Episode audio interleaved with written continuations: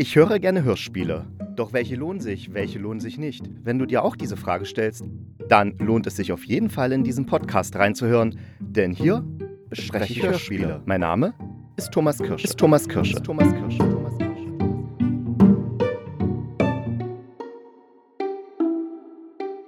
Und einen wunderschönen guten Tag finde ich, äh, finde ich, wünsche ich einen wunderschönen guten Tag. Gut Tag. Einen wunderschönen guten Tag wünsche ich.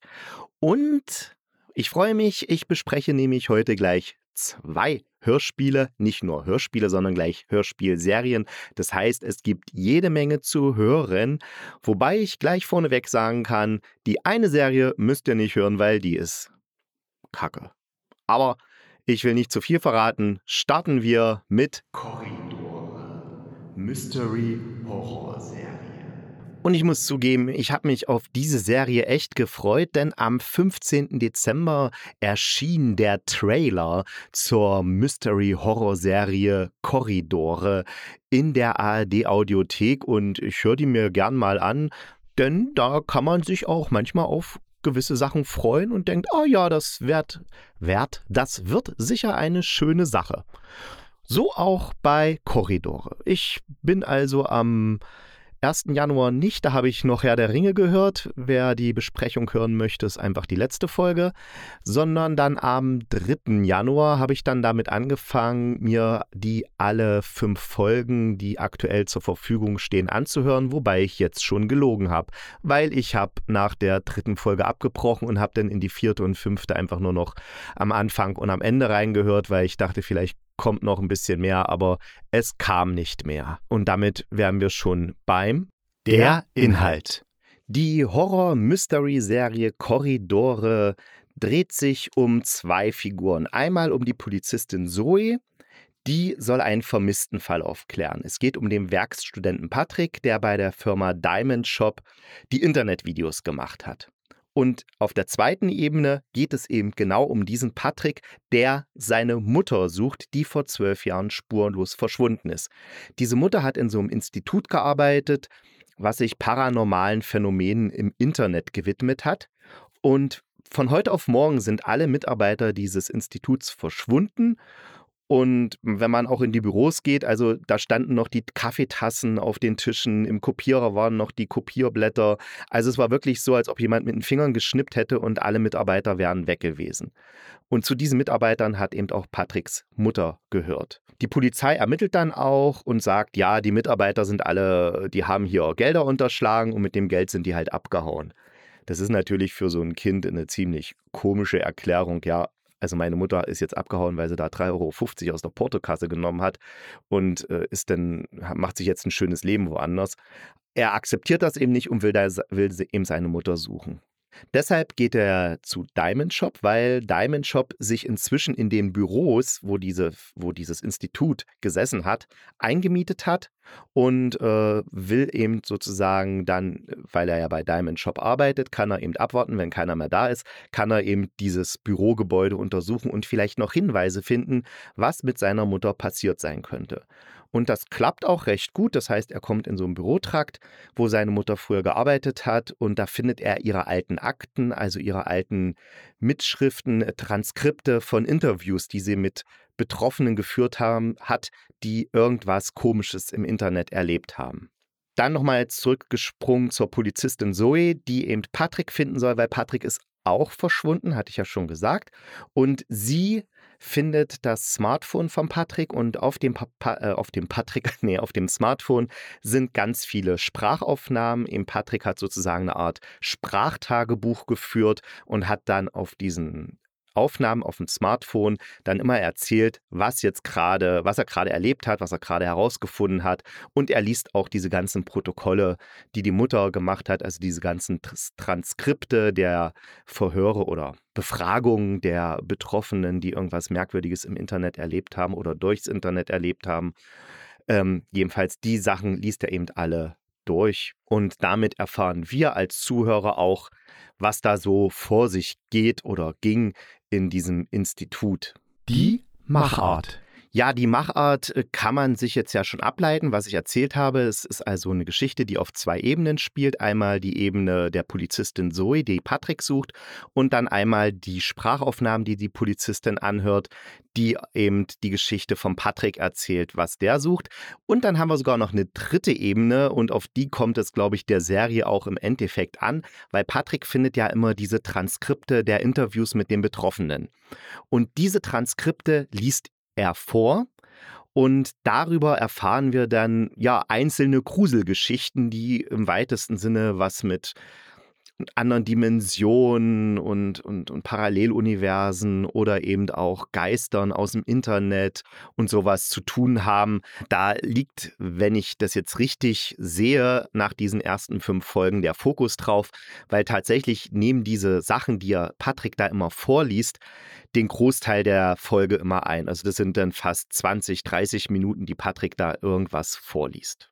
Dazu kommt aber noch eine coole Sache mit dem Chef, also diesem Thomas. Thomas ist so ein, wie sich ein Jugendlicher von heute einen typischen Boomer vorstellt, ne? so ein Mann, der was machen muss und der sagt, ja, du musst ein virales Video drehen und der Patrick dann, ja, aber äh, ein virales Video kann man nicht drehen, man kann ein Video drehen und wenn man Glück hat, geht es viral. Und Thomas dann, ja, das weiß ich natürlich, aber es muss ja viral sein, das Video. Also man merkt dann richtig, der, der hat eigentlich gar keine Ahnung von dem, was er da erzählt und will dann eben, dass Patrick mit seinen 9,50 Euro Stundenlohn irgendwelche super Werbespots, so wie sie Edeka mit super geil oder sowas macht, äh, realisiert für eben einen Tischgrill vom Diamond Shop oder bunte Grablichter, die wirklich blinken und im Rhythmus von äh, Soundeffekt äh, von Musik oder sowas dann hin und her blinkern oder andere Farben annehmen. Hörqualität. Ja, ihr habt es vielleicht schon ein bisschen gemerkt, also von diesen Dialogen zwischen dem Thomas und dem Patrick, wenn die sich über diese Nonsensprodukte, also da gibt es zum Beispiel ein elektronisches Windspiel, was einfach nur furchtbar ganz schlimm klingt und Thomas dann dem Patrick erklärt, ja, das ist ja so toll, weil die Frauen, ne? Frauen stehen ja so auf Windspiele und, und wenn dann kein Wind ist, dann können die sich das dann anmachen und dann können sie trotzdem ihr Windspiel hören. Also, und das klingt wirklich ganz furchtbar und grausam, aber äh, der, der, da merkt man eben überhaupt nicht, dass der überhaupt gar nicht den Sinn eines Windspiels verstanden hat, dieser Thomas. Und das ist in jeder Folge gibt es irgend so eine Dialoge über so ein Nonsensprodukt und das ist wirklich eine echt richtig schöne Bürosatire, Marketing-Satire, die auch diese, diese typischen Geschäftsmänner, die eigentlich immer denken, sie haben von allen eine Ahnung und man merkt, sie haben eigentlich von nichts eine Ahnung, so richtig schön vorführt. Und das macht echt Spaß, bei diesen Dialogen zuzuhören. Aber das ist ja nicht der Inhalt der Serie. Der Inhalt der Serie es soll ja eine Mystery-Horror-Serie sein. Und ja, das funktioniert nicht. Dafür ist es einfach alles zu schlecht gemacht. Ja, es ist wirklich schlecht gemacht. Wir haben zum Beispiel die Rahmenhandlung. Die Rahmenhandlung ist ja, dass diese Zoe, also die Polizistin, das Verschwinden von Patrick aufklären will. Dazu hört sie sich dessen Sprachnachrichten an. Das ist ja eine charmante Idee, weil wir als Zuhörer denken dann oder haben das Gefühl, wir sind bei den Ermittlungen dieser Polizistin dabei und hören jetzt mit ihr diese Sprachnachrichten vom Handy an. Wobei es sind keine Sprachnachrichten, es sind tatsächlich Audioaufzeichnungen, weil man hört auch die Geräusche drumherum und so. Und da fängt es schon an. Also sie wirken nicht wie Sprachnach äh, wie äh, Audioaufnahmen auf dem Handy, sondern, sondern es wirkt wie, als ob jemand halt äh, Mikrofone au aufgestellt hat und darüber was aufgenommen. Also Handyaufnahmen klingen nicht so, wie sie jetzt in dem Hörspiel präsentiert werden ist jetzt auch nicht so das Problem. Man kann ja sagen, okay, sie hört die Sprachnachricht an und während man dann diese Sprachnachricht oder äh, Audioaufzeichnung vom Handy hört, schlüpft man sozusagen in die Gegenwart dieser Audioaufnahme, also als es gerade passierte. Und deswegen klingt es dann eben nicht so wie eine Handyaufnahme, sondern eben, äh, als ob man jetzt gleich live dabei wäre. Das kann man machen, ist aber in dem Fall nicht konsequent durchexerziert, nicht konsequent durchgehalten worden, weil der Patrick wiederum, der findet ja dann die, Au äh, nicht die Aufnahme, sondern diese Protokolle, die seine Mutter gemacht hat. Also die Transkription der Interviews mit irgendwelchen Leuten, denen eben irgendwas Geisterhaftes, Gruseliges passiert ist. Und da würde man jetzt denken, okay, wenn der dieses Protokoll vorliest, dann passiert wieder dieser Kunstkniff, dass wir sozusagen dann in dieses Protokoll reinschlüpfen, akustisch und dann den Dialog der Mutter mit der mit dem Inter also Patricks Mutter führt ja immer diese Interviews, also dass wir dann in dieses Protokoll reinschlüpfen und dann sozusagen live hören, wie die Mutter eben dieses Interview führt.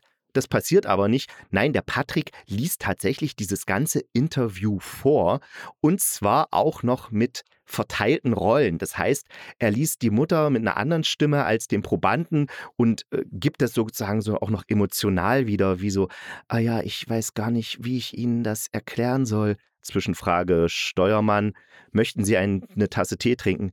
Ah nein, ich kann jetzt keine Tasse Tee trinken. Und das wirkt, also diese Art, das vorzulesen, wirkt total unglaubwürdig, weil wenn ich jetzt meine Mutter suche und ich finde, ich weiß, wo meine Mutter ist, schönen Gruß, aber wenn ich jetzt in Patricks Situation wäre, dann würde ich doch diese Protokolle überfliegen, durchlesen und dann in meinen Sprachaufzeichnungen verz äh, verzeichnen, äh, aufnehmen, was ich in den Protokollen erfahren habe. Also hier, meine Mutter hat den und den interviewt, da kam das und das raus. Also ich würde es zusammenfassen, aber ich würde mich doch niemals hinsetzen und dieses ganze Protokoll mit verteilten Rollen nachlesen. Das würde ich nicht machen. Aber da merkt man eben, das ganze Ding ist eine Produktion vom SWR 2022 und ich will jetzt, will, will jetzt dem SWR nicht zu nahe treten, aber ich glaube, die hatten einfach gar kein Geld. Die hatten das Geld für drei Darsteller, also zwei Darsteller und eine Darstellerin und das war's. Und die mussten dann dieses ganze, diese ganze Geschichte irgendwie wuppen. Und dann kommt eben heraus, was jetzt bei Corridor herausgekommen ist, es ist, es gibt ein paar kleine Hörspielszenen, also wie zwischen dieser Dialog zwischen Patrick und dem Thomas, was ich sehr lobend erwähnt habe schon, was ich richtig cool finde, weil es total witzig und ironisch und, und satirisch ist. Und dann gibt es diese langen Passagen, in denen Patrick mit verstellter Stimme verschiedene Rollen vorliest in diesen Protokollen, also im Endeffekt Geschichten vorliest. Er liest Horrorgeschichten vor, die jetzt nicht mal besonders gruselig oder mysteriös sind. Ja, mein Gott, da ist dann eben ein Computerprogramm, was dann äh, einen Geist enthält und der Geist antwortet, ja, pff, ja, was soll's. Es nimmt einen dann auch nicht mit, weil es einfach nicht inszeniert ist. Also es ist eine inszenierte Lesung von dem Patrick, die unglaubwürdig wirkt als Rolle, aber die uns jetzt als Zuhörer oder Zuhörerin auch nicht mitnimmt, weil die Möglichkeiten, die das Hörspiel hat, ne, man könnte ja so ein Protokoll wirklich inszenieren kombinieren. Man könnte das Vorlesen des Protokolls, könnte man es so schön über einen Übergang schaffen, dass das dann ähm, hörbar wird, wie derjenige da erzählt. Und dann, was derjenige erzählt, könnte man dann auch noch akustisch auch noch ausmalen und so. Wird alles nicht gemacht. Es wird einfach wirklich nur vorgelesen und es ist totlangweilig. Es ist wirklich so. Man die, so eine Folge dauert 30, 40 Minuten und mindestens 25, 30 Minuten, also, äh, also wenn, wenn die Folge 36 Minuten dauert, dann langweilt man sich 30 Minuten, weil da Patrick einfach nur irgendwas vorliest. Die, die Mitwirkenden. Ja, geschrieben, also Buch und Regie führte Lars Hendricks und ich denke mal, der äh, hat diesen Stoff, hat das, er hat es nicht gut durchdacht oder hat die Inszenierung, also er beherrscht sie nicht. Kann man ups, Entschuldigung, er beherrscht die Inszenierung nicht, weil es ist wirklich, wie ich schon gesagt habe, es ist teilweise einfach nur langweilig, wenn da der Patrick diese ganzen Sachen vorliest. Dann hat er auch die Sprecher nicht gut im Griff. Der Maximilian Schimmelpfennig, das ist schon ein erfahrener Schauspieler, also der hat schon in sehr vielen ähm, Fernsehsachen mitgemacht. Also wenn man auf seine Web-Wikipedia-Seite guckt, dann äh, der hat eine Riesenfilmografie von Tatort über Zauberlehrling, Schweinehirt, äh, Vapo Berlin, Usedom-Krimi. Also der, der ist wirklich viel dabei und man merkt ja auch, wenn er mit dem ähm, Ulrich Bank, der den Thomas, also diesen Geschäftsführer von Diamond Shop, da, wenn die einen Dialog haben, dann merkt man ja auch, wie der das beherrscht, der, äh, der Maximilian Schimmelpfennig. Also, dass, das ein, dass der ein guter äh, Hörspielsprecher sein kann. Aber immer wenn er dann anfängt, seine Protokolle davor zu lesen, dann wird es einfach nur, also dann denkt man, hä, haben die jetzt irgendwie einen Amateur äh, gecastet, der das mal schnell reinlesen soll oder so. Also es, es wirkt überhaupt nicht authentisch, es wirkt nee, es wirkt, oder künstlerisch wirkt es schon gar nicht. Also es wirkt einfach nur billig gemacht. Und die Nissan Arikan, die eben die Zoe spielt, auch von der Stimme her finde ich sie gut, aber die spielt diese Polizistin so schlecht. Wirklich. Uh, es ist, ist fast schon ein bisschen Fremdschämen, wie die da diese Rolle versucht irgendwie zu beleben. Und ich merke auch, die, die kann viel mehr und ich traue ihr auch viel mehr zu, weil die Stimme passt und, und ich denke, da, da ist auch viel Potenzial da, aber die Anleitung beziehungsweise der Text, der ist einfach so, so lieblos, ne, lieblos kann man nicht mal sagen. Das ist einfach so, so billig und plakativ. Das, das hat keine Tiefe. Da fehlt einfach irgendwas, an was sich die Sprecherin da festhalten kann, um, um der Polizistin so einen wirklichen Charakter zu geben. Die ist eigentlich immer nur so ein bisschen verwundert, dann ist sie hooked, dann ist sie äh, ja, ja, dann will sie das jetzt doch schon wissen, dann ruft ihr Chef an und will sie davon abbringen, aber sie lässt sich nicht abbringen, nimmt dann die Arbeit mit nach Hause und es wirkt alles so plakativ, also gar nicht so wirklich, als ob das aus ihr herauskommt, sondern als ob irgendjemand zu ihr sagt, sag das jetzt so, dass du das machen willst. Also, nee, das ah, tut mir leid, also das ist wirklich nicht gut geworden, wirklich nicht. Und dann krankt es auch so ein bisschen an der technischen Realisation. Also wenn ich zum Beispiel jemanden, der sich jetzt mit dem Handy aufnimmt, während er durch den Regen geht, erstmal das Handy wird nass, aber okay, sei es drum, er macht das jedenfalls, dann klingt das nicht so, als ob der Sprecher, also der Patrick, dann in einem Raum sitzt und was ins Mikrofon spricht, sondern es klingt ihm so, als ob er draußen wäre. Aber im Hörspiel klingt es so ja, ich laufe jetzt hier mal durch den Regen und ich bin total erschöpft und fertig, weil die Ereignisse so furchtbar sind. Juhu. Und jetzt mal zum Vergleich eine reale Aufnahme von einem Smartphone, wenn man durch den Matsch läuft und ich meine, klar, bei so einer Hörspielaufnahme, da will man jetzt nicht warten, bis es regnet, aber man kann einfach mal mit dem Handy durch den Park laufen und das Regengeräusch hätte man dann noch später drauflegen können, aber auf jeden Fall hätte dann diese ganze Szene viel realistischer gewirkt. Also so klingt's, wenn man wirklich sich mit dem Handy aufnimmt. Es ist jetzt eine Originalaufnahme, wie ich hier in Leipzig durch den Johanna-Park laufe und das klingt so, der Weg unter mir ist gepflastert, meine Sohlen sind recht weich, deswegen hört man jetzt wahrscheinlich nicht so toll die Schritte. Vielleicht hört man in der Ferne sogar noch die Glocken. Also ich bin erstaunt, wie hochwertig die Aufnahme ist. Aber es ist auf jeden Fall so, dass es auf keinen Fall so klingt, wie wir es in dem Hörspiel Korridore hören. Jetzt wird der Weg ein bisschen matschiger. Vielleicht hört man jetzt noch ein bisschen mein Platschen.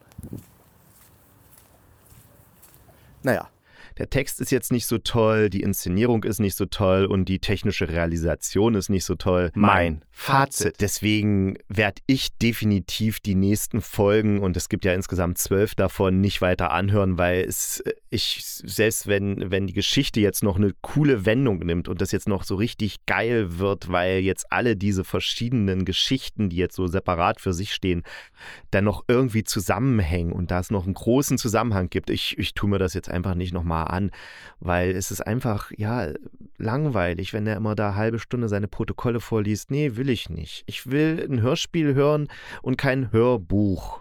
Ja, genau. Dreamlab, ein NDR Fiction Podcast. Dreamlab ist eine Hörspielreihe vom NDR, N wie Nordpol.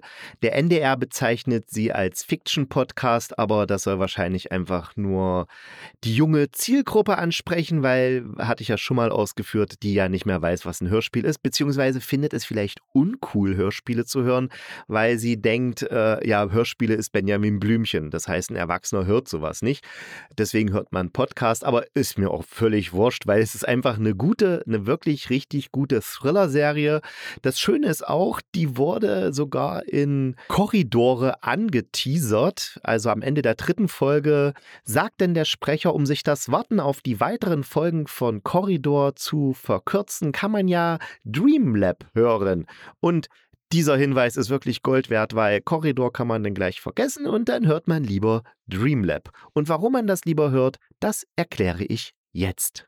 Der Inhalt. Die Ausgangslage bei Dreamlab ist, dass ein Zwischenfall in einem Schlaflabor passiert. Dabei kommen alle Probanden um, bis auf zwei, eine Frau und ein Mann, sowie die leitende Wissenschaftlerin, die stirbt dabei auch. Nun ist es ja ungewöhnlich, dass im Schlaflabor Leute sterben, also vielleicht schläft da mal jemand ein und wacht nie wieder auf, aber nicht eine ganze Versuchsgruppe. Und deswegen erregt dieser Fall schon Aufmerksamkeit. Die Frau und der Mann sind auch psychisch danach total beeinträchtigt. Also der Mann, der ist richtig apathisch, der kann gar nicht mehr angesprochen werden, der reagiert auch nicht mehr oder nur noch ganz schwer auf irgendwelche Sachen. Also mit ihm zu reden ist unmöglich. Und der Frau, der geht es ein bisschen besser, die ist zwar ansprechbar, aber die verfällt dann immer in solche komischen Zustände, wo die ihre Rallye-Abschnitte herunterbetet. Also die ist Rallyefahrerin und man muss sich ja vorher, bevor man so eine Strecke fährt, mit dem Auto vorher diese ganzen Abschnitte einprägen. Also wie viel Grad die nächste Kurve hat und wie steil Hü der Hügel ist, wann man Gas geben muss und wann nicht. Und diese ganzen Sachen, also diese ganze Rallye-Strecke, Rallye-Strecke, Rallye-Strecke, Strecke, ist ein schwieriges Wort, merke ich gerade. Also die ganze Strecke, die man bei einer Rallye fährt, die plappert die dann einfach runter. Und beide, also der Mann und die Frau, kommen dann in eine Psychiatrie und da arbeitet Lina. Lina ist Psychologin und die kümmert sich eben um die beiden. Und das Problem ist aber, dass die Rallyefahrerin sich schon am ersten Tag umbringt und der Mann eben überhaupt nicht ansprechbar ist. Und Lina will natürlich jetzt herausfinden, wie sie diesen Mann ansprechen kann, wie sie zu ihm durchdringen kann und will deshalb auch erfahren, was in diesem Schlaflabor passiert ist. Und dabei kommt heraus, dass die Leiterin dieser Schlafstudie ein Experiment zum luziden Träumen gemacht hat. Also luzides Träumen oder Klarträumen ist dann das, wenn wir im Traum wissen, dass wir träumen und den Traum dann auch entsprechend steuern können. Bei mir kommt das jetzt nicht so oft vor, aber meist, wenn ich im Traum irgendwo lang gehe und dann abspringe und merke, ich lande nicht mehr, sondern kann schön fliegen, dann weiß ich, okay, ich träume jetzt und dann kann ich eben auch steuern, wo ich hinfliege oder dass ich da jetzt drüber fliege. Manchmal ist es dann auch so, dass ich abstürze und aufwache, aber es ist eine, eine schöne Sache. Und von der Geschichte her ist es so, dass es einen das sehr schnell packt, diese ganze Sache, weil man will eigentlich sofort wissen, was ist da in diesem Schlaflabor passiert.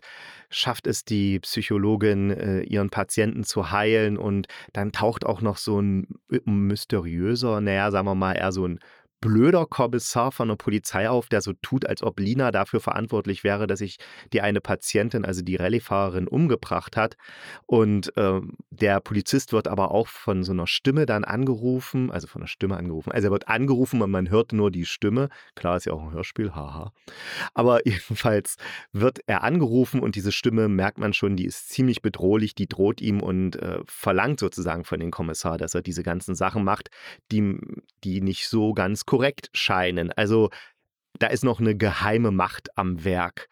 Ja, und das alles ergibt eine sehr angenehme Mischung und man will dann auch schon wissen, wie es weitergeht. Die Machart. Die Machart ist Hörspiel, so wie ich es liebe. Das heißt, es gibt nur Spielszenen. Es gibt keinen Erzähler, keine Erzählerin, die noch irgendwas dazu beiträgt oder irgendwelche anderen eingespielten Sachen. Nein, es gibt einfach nur die Spielszenen, die uns in der Story mitnehmen und anhand derer wir die Story verfolgen können. Und das ist wirklich richtig klasse. Das ist zwar sehr klassisch, aber es macht dadurch ungeheuer Spaß, das zu hören, weil man ist permanent in der Geschichte drin. Hörqualität. Wow. Ich kann wirklich nur wow sagen. Ich habe noch nie ein technisch so perfekt umgesetztes Hörspiel gehört. Es ist alles durchweg stimmig. Die Atmosphären passen immer super gut. Die Geräusche sind perfekt arrangiert. Da ist nichts, was irgendwie schief oder falsch oder komisch klingt. Die, die Musik, die dann immer noch eingespielt und benutzt wird, die ist auch genauso, wie man es erwartet, aber nicht langweilig. Ne? Ist jetzt nicht so vorhersehbar, sondern einfach passend immer rein. Die fahren mit einem Auto und es klingt so, als ob sie mit einem Auto fahren. Die steigen, äh, Auto fahren, Auto fahren. Die steigen aus, stehen am Straßenrand, dann hört man da noch irgendwelche Kinder spielen. Und es trägt alles so sehr zum Atmosphäre und zu diesem Gesamtkunstwerk Hörspiel bei, dass man wirklich akustisch absolut da drin ist. Also ich, ich habe wirklich noch nie so ein gut gemachtes Hörspiel gehört. Das ist echt, ich bin echt platt. Die Mitwirkenden. Bei den Mitwirkenden hat sich der NDR richtig ins Zeug gelegt, denn wir haben zum Beispiel Matthias Matschke dabei. Das ist der Kommissar, der da von so einer mysteriösen Stimme geleitet wird, äh, Unrecht zu tun. Und den Matthias Matschke hatten wir ja schon bei Timothy Truckle besprochen. Und der ist wirklich hörspieltechnisch äh, gut dabei und äh, macht immer wieder Spaß. Also mir macht es immer wieder Spaß, ihn zu hören. Dann äh, ist Annette Frier auch wieder mit dabei. Die ist ja auch sehr bekannt, ne? Das Backenhörnchen aus Pastewka. Und Luise Helm spricht die Lina und das ist die deutsche Synchronstimme von Scarlett Johansson. Ich habe sie nicht erkannt im Hörspiel, also dass das die Synchronstimme ist. Was aber auch jetzt nicht weiter wichtig ist, das ist vielleicht so ein bisschen Name-Dropping, ne? dass man denkt, oh, das ist ein Hörspiel, wo die Synchronstimme von der und der mitmacht. Aber für das Hörspiel hat es keine Relevanz. Und ich kann versichern, alle Sprecher im Hörspiel, ob die berühmten oder nicht ganz so berühmten und alle Sprecherinnen natürlich, sind in diesem Hörspiel hervorragend. Es klingt alles so, wie es klingen muss. Ne? Also man hat nie das Gefühl, ah, das hat er jetzt aber schlecht gesprochen oder das hat es ja jetzt aber schlecht rübergebracht. Nee, das ist alles sehr überzeugend. Ja, absolut überzeugend ist es. Mein Fazit. Wie mein Fazit ausfällt, ist ja klar. Ich kann dieses Hörspiel nur empfehlen, weil es ist wirklich sehr, sehr gut gemacht. Also technisch perfekt. Von den Schauspielern und Schauspielerinnen auch sehr, sehr hochwertig. Also ich habe da jetzt nichts, wo ich was meckern könnte. Wo ich ein bisschen meckern könnte, ist bei der Geschichte beziehungsweise bei einigen Dialogen, die doch eigentlich nur dazu da sind, um den Hörer und der Hörerin zu erklären, was es jetzt mit luziden Träumen auf sich hat, was es jetzt ähm, mit dem Krankheitsbild Nachtschreck auf sich hat. Das ähm, fragt eben der Pfleger, die äh, Lina, also der Pfleger und die Lina sind befreundet, wobei der Pfleger natürlich dann schwul sein muss, weil klar, ein Pfleger kann ja nur schwul sein, beziehungsweise wenn Mann und Frau befreundet sind, dann kann ja der eine davon beiden nur maximal schwul sein. Das geht ja sonst nicht anders. Aber egal. Jedenfalls sind da so ein paar Dialoge dabei, wo ich gedacht habe, okay, die sind jetzt wirklich nur dazu da, um den Hörerinnen und Hörern zu erklären, was es jetzt damit auf sich hat, um die eben nicht im Regen stehen zu lassen bei den ganzen Fachbegriffen. Aber das ist jetzt wirklich nur eine Kleinigkeit und ich denke, das kriegt man auch nur mit, wenn man es zweite und das dritte Mal hört. Wenn man es jetzt beim ersten Mal hört, dann fließt das einfach so mit rein und man ist einfach in dieser Geschichte drinne, will wissen, wie es weitergeht. Sicher hätte man am Ende noch einen größeren Kniff machen können, aber warum? Es, es wirkt sehr, reali also sehr realistisch, es wirkt sehr nachvollziehbar, sehr gut gemacht und deswegen von mir die absolute Empfehlung, wer wirklich eine gute Mystery-Thriller-Serie hören will, der verzichtet vielleicht eher auf Korridore und hört dafür Dreamlab. Der Ausblick. Ja, einen Ausblick kann ich diesmal nicht geben, weil ich weiß tatsächlich nicht, was ich jetzt hören werde, aber ich bin mir sicher, ich finde schon irgendwas, über das ich am Mittwoch dann reden kann. Also die nächste Folge des Hörspielkritikers hört ihr dann am Mittwoch, der jetzt kommt. Ich wünsche euch, falls ihr mich schon am Sonnabend hört, ein wundervolles Wochenende, genießt die Tage und bis zum nächsten Mal.